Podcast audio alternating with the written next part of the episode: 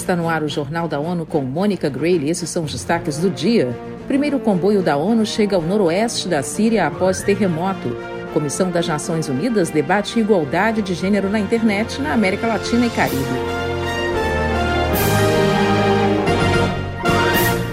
O secretário-geral da ONU, Antônio Guterres, destacou que a resposta aos terremotos na Síria e na Turquia, que já deixaram mais de 19 mil mortos, precisa de acesso desimpedido e mais recursos.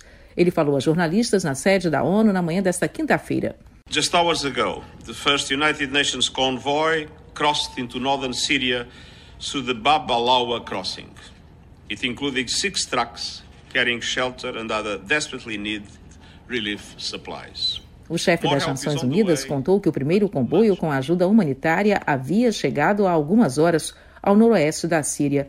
O tremor interrompeu as linhas de abastecimento na fronteira com a Turquia nos últimos três dias. De Genebra, o enviado especial da ONU para a Síria, Guy Peterson, pediu garantias de que a assistência urgente aos sírios não vai ser dificultada ou politizada. Ele acrescentou que é necessário que a ajuda chegue independentemente de fronteiras e limites. A Comissão Econômica da ONU para a América Latina e Caribe, CEPAL, reuniu ministras da Mulher e autoridades para examinar a implementação do Compromisso de Buenos Aires, que aborda a perspectiva de gênero assinado em novembro de 2022. Mayra Lopes tem mais informações. A reunião acontece às vésperas da Comissão das Nações Unidas sobre o Estatuto da Mulher, com a sigla em inglês CSW, que é a maior reunião da ONU sobre o tema. A sessão virtual termina neste 9 de fevereiro, com o destaque da CEPAL para a presença das mulheres e meninas na educação e transformação digital. A ministra das Mulheres, Gênero e Diversidade da Argentina, que preside a conferência, Ayelen Mazina, falou à ONU News de Santiago, no Chile. Ela explicou que a questão central do encontro é debater formas de trazer mais mulheres e meninas para o setor digital e preparar os países da região para a CSW. Da ONU News em Nova York, Mayra Lopes. De acordo com os dados apresentados por Salazar Chirinax, os mercados mais críticos são engenharia, indústria e construção, com apenas 30,8% de participação feminina no ensino superior, e tecnologias da informação e comunicação, com somente 18% de estudantes mulheres.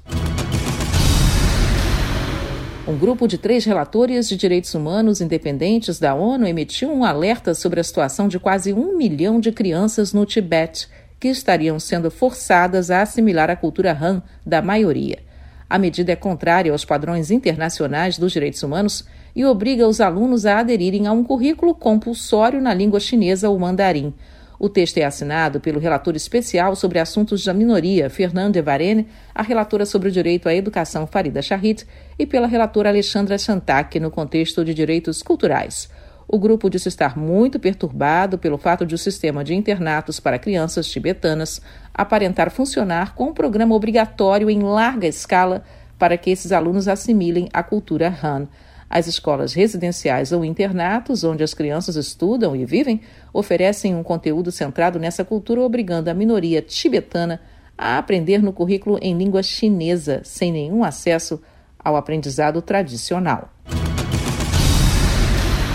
Chefes de cinco agências internacionais pedem urgência na ação de combate à crise global de segurança alimentar e nutricional cerca de 349 milhões de pessoas enfrentam um estágio agudo de insegurança alimentar em 79 países. Quem tem as informações é Eleutério Guevani. A desnutrição deve prevalecer após três anos de piora, segundo os chefes da Organização das Nações Unidas para a Alimentação e Agricultura FAO, do Banco Mundial, do Programa Mundial de Alimentos, PMA, e da Organização Mundial do Comércio, OMC. A comunicação conjunta ressalta que o abastecimento global de alimentos deverá cair para a menor taxa em três anos, em 2022-2023, quando a pobreza e a insegurança alimentar aumentam após década de progressos. Da ONU News em Nova York, Eleutério Guevara. O maior impacto da alta de custos é sobre os mais pobres que gastam mais do que seu orçamento permite com comida.